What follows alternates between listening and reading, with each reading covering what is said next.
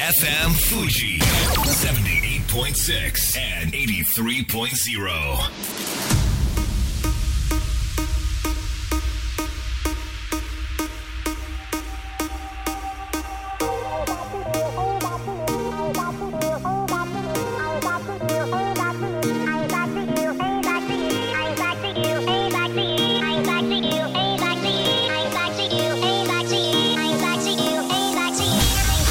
月曜夜のひとときいかがお過ごしでしょうか？この番組みんなのラジオは自分の故郷を盛り上げたい誰かの役に立ちたいぜひ知ってほしい聞いてほしいそんなたくさんの思いを発信していく番組です。本日で第95回の放送東京代々木のスタジオビビットより公開生放送でお届けしてまいります。さて先週ある女性パーソナリティの方がラジオで腹筋を割るとお話しされていましたので私も便乗してダイエットしようともうすぐ3年ぶりの健康診断もやってくるよといいタイミングじゃないかと思いまして連日走っているわけですがふとだったらこのタイミングで最新の下着も手に入れようと。なんか走ったらですね下着を変えるローテーションがすごく早まってまいりまして下着が欲しいと思ったわけです。そこで新宿の伊勢丹メンズ館とか歌舞伎町の下着専門店に行ってきましたらまあびっくり。今時の下着はボクサーパンツが主流なのは分かっていてそれはもちろん僕も履いている。着用しているんです。まあどうでもいい情報ですね。あのデザインがねすごく豊富なんですよ。富士山とか動物とかこれ実写。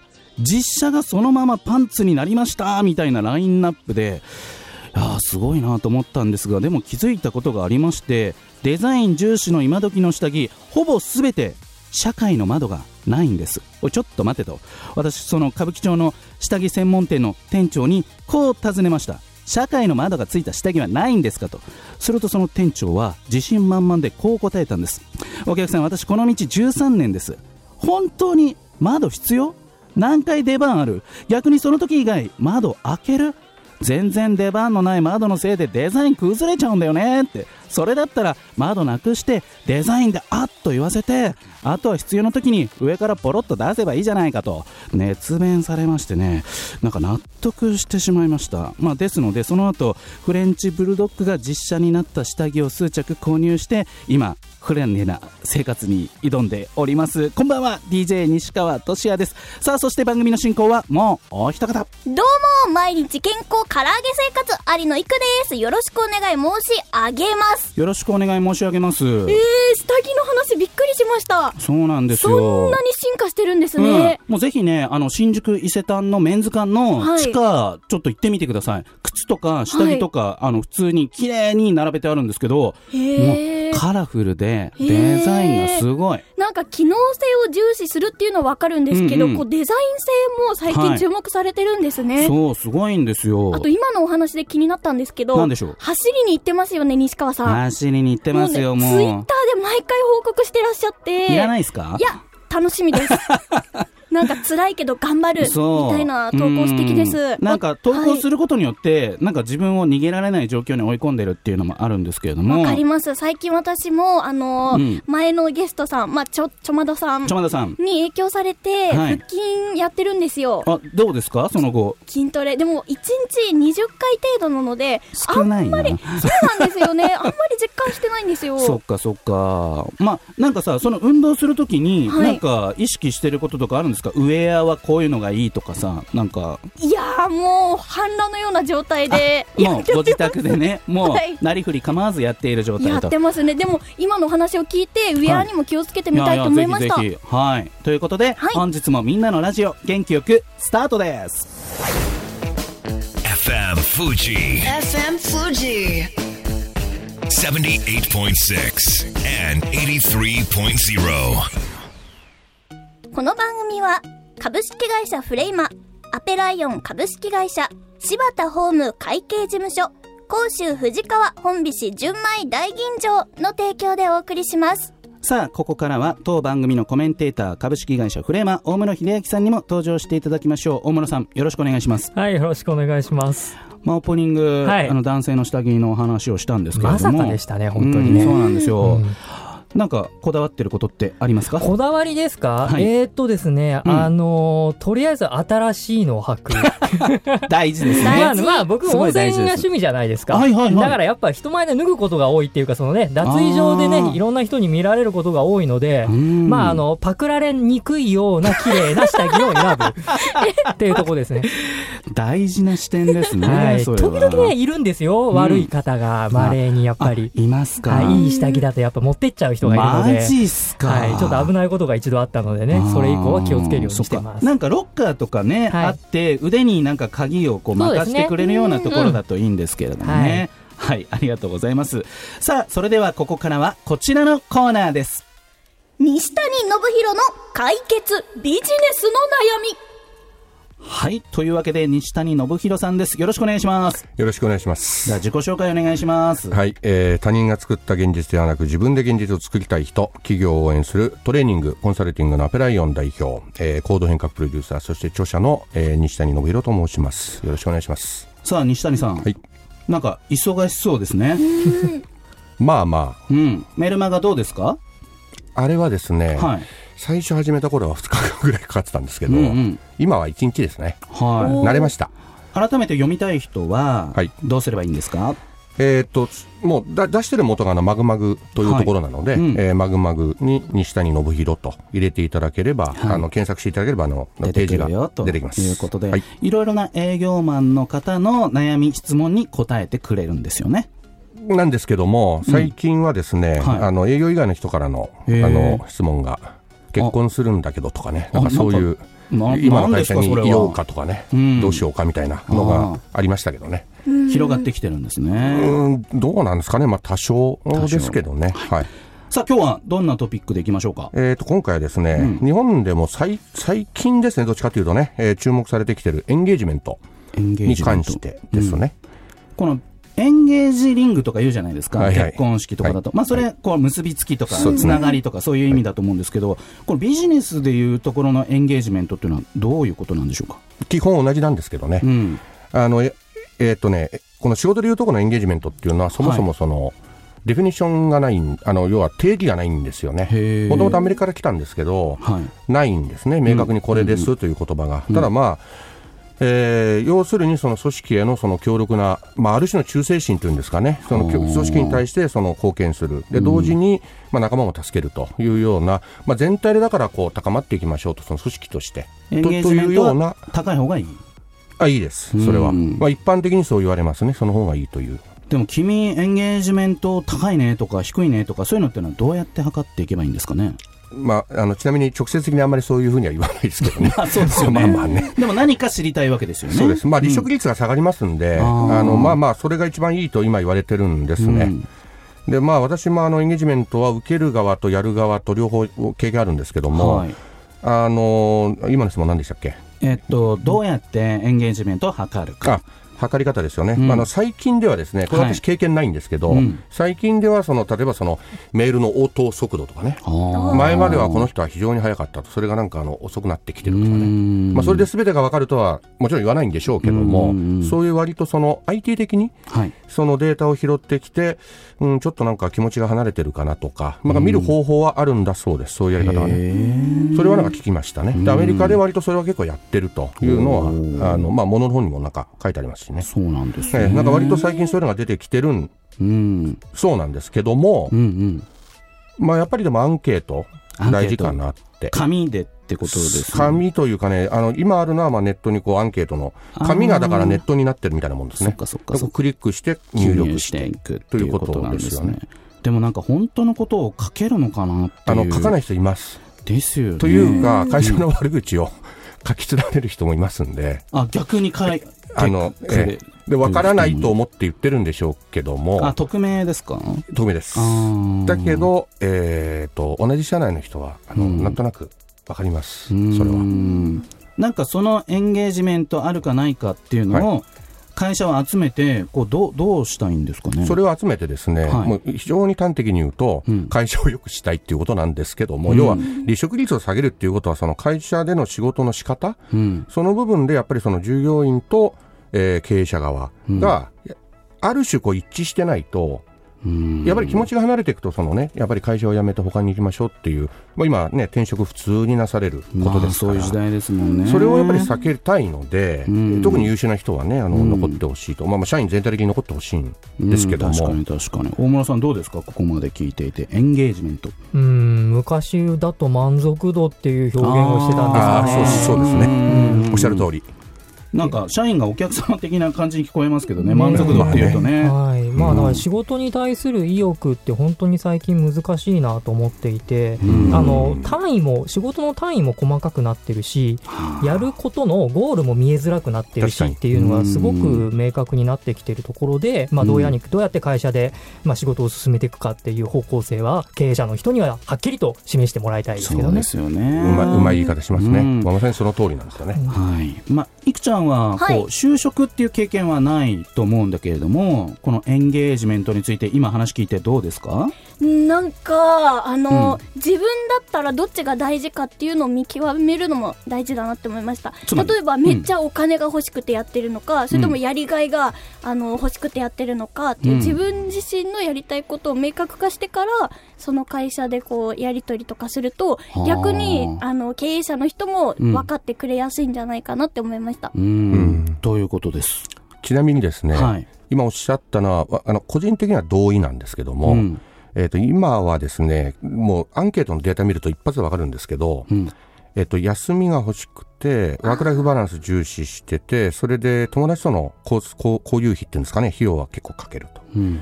で、仕事はそこそこで、でもお金は欲しいというのグラフ見るとですね、如実に出てるんですね。どうやって、そうです。で、どうやってそこまでお金稼ぐんだろうと、正直ちょっと思うところはあるんですね。やっぱやらないと入ってこないというのは、まあやっぱりね、世の中現実なので、間違いない。オフを充実させたいと思う方で、も同時にお金も欲しいという人が多いんですね。あーっていう 例えばじゃあそういうエンゲージメントの結果が全体として出たとするわけで、はい、はい、はい。そうすると会社としてはどうしたらいいですか、あの私は個人的に、まあ、受けた立場でもあるんでですね、はい。あのその時にも思ったし実際にやった時にも思ったんですけども、はい、これねあの QBE ってあるんですよね。QBE クエスチョン・ビヘイビア・エフェクトってあるんですよね。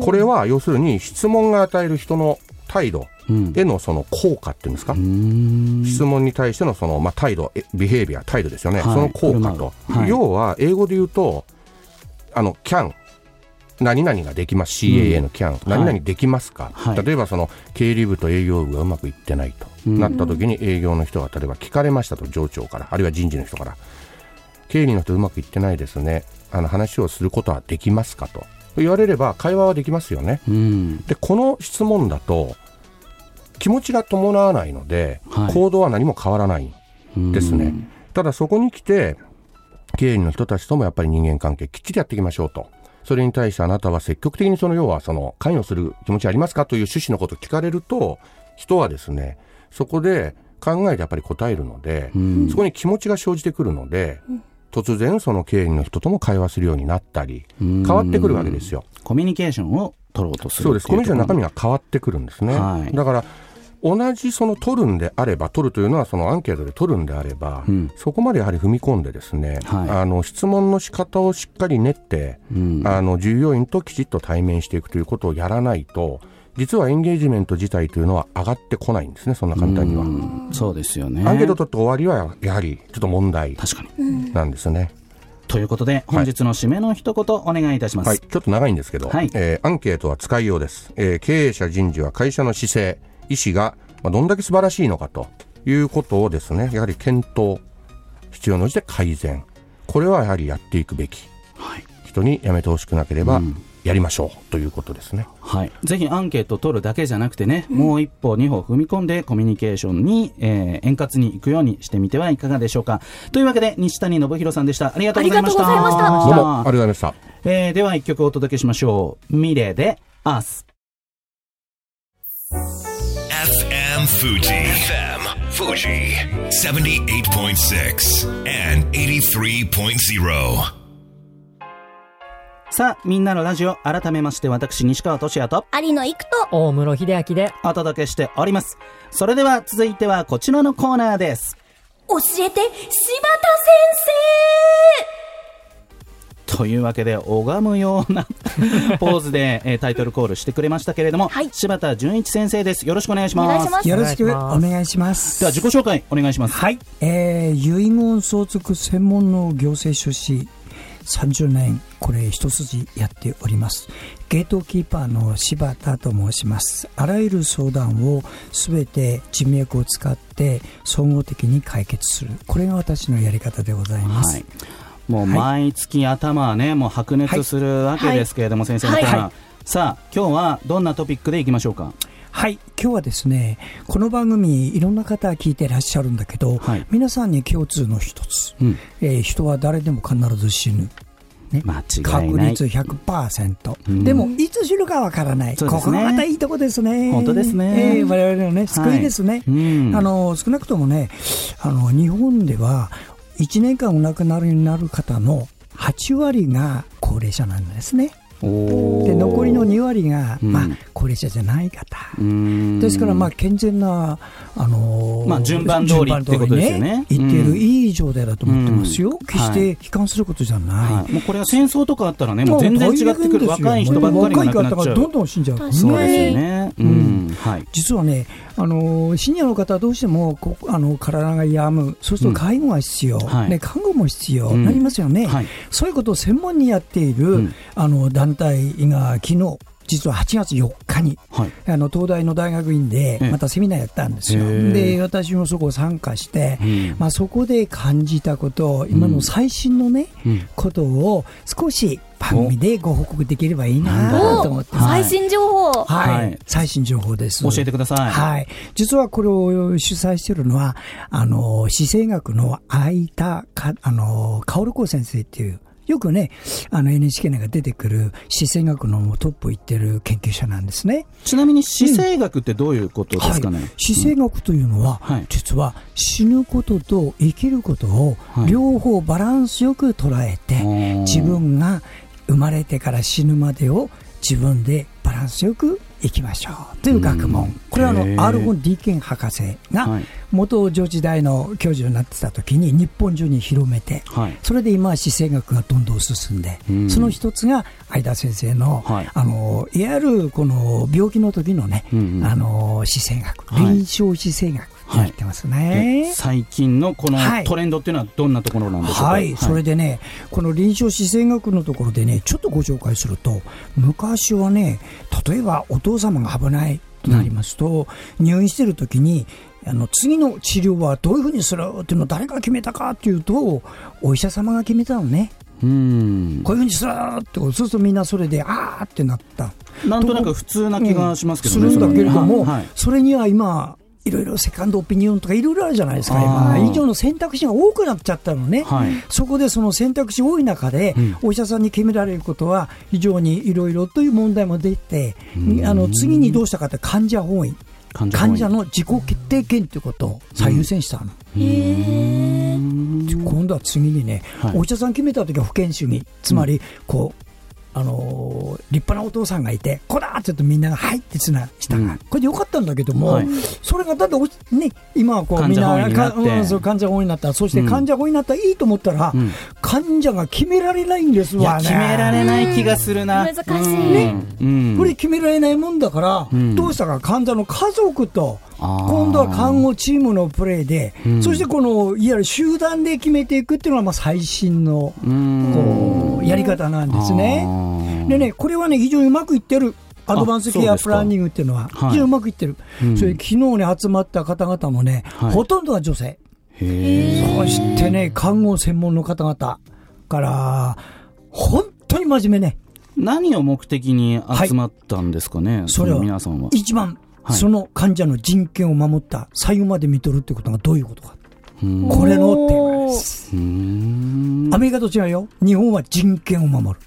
アメリカはその子供、その人が言ったことを、主張を守るっていうのがアメリカね。ああ、個人主義。本は違う。日本はね、自分の言いたいことバンバン言える社会じゃないから。うん、言いたくても言えない人がいっぱいいる。だから、それを汲み取って、その人権を守る。だ問題提起としては、はいその患者本位である今の時代に、こうどどうしたらいいってはいことなん。ですか、つまりどういうことかというと、はいその時にチームプレーでいろんなことやるんだけど、はい中に患者さんが中途半端に専門家がいるの。元、看護師さんだったとか、うん。と自分で決めちゃうのよ。バンバンバンバ。ン、はいはいはいはい。そうすると医者はこれに拒絶できなくなると、その通りやって、結果的には判断を、ちょっと、あの、もうちょっとか、もっとやり方あったんじゃないってことになるから、そういう時には、あの、自分の持っていた知識とかを、あんまり我を通さずにね、周りを全体を聞くっていう姿うん。勢、これ患者さんも必要だと思う。はい。で、これがないと振り回される。大村さんどうですか？ここまで聞いて。うーんなんか難しいなあ、すごく聞くっていうのって日本人本当苦手なんで、大村さんもいつか死にますけれども、ん。あの、その時自分の意思をしっかり持ってなければいけないということですね、ですね。患者として。ただ、はい。僕だけの意思じゃダメってことですからねいや、でも、患者本位だったら、まずその自分ファーストでいいんですよね。いやいや、今はだから患者は決められないからあ、今言った通り。医療医療チームで。うん。もちろん患者さん中心にねうん、患者側と医療チームが一緒になって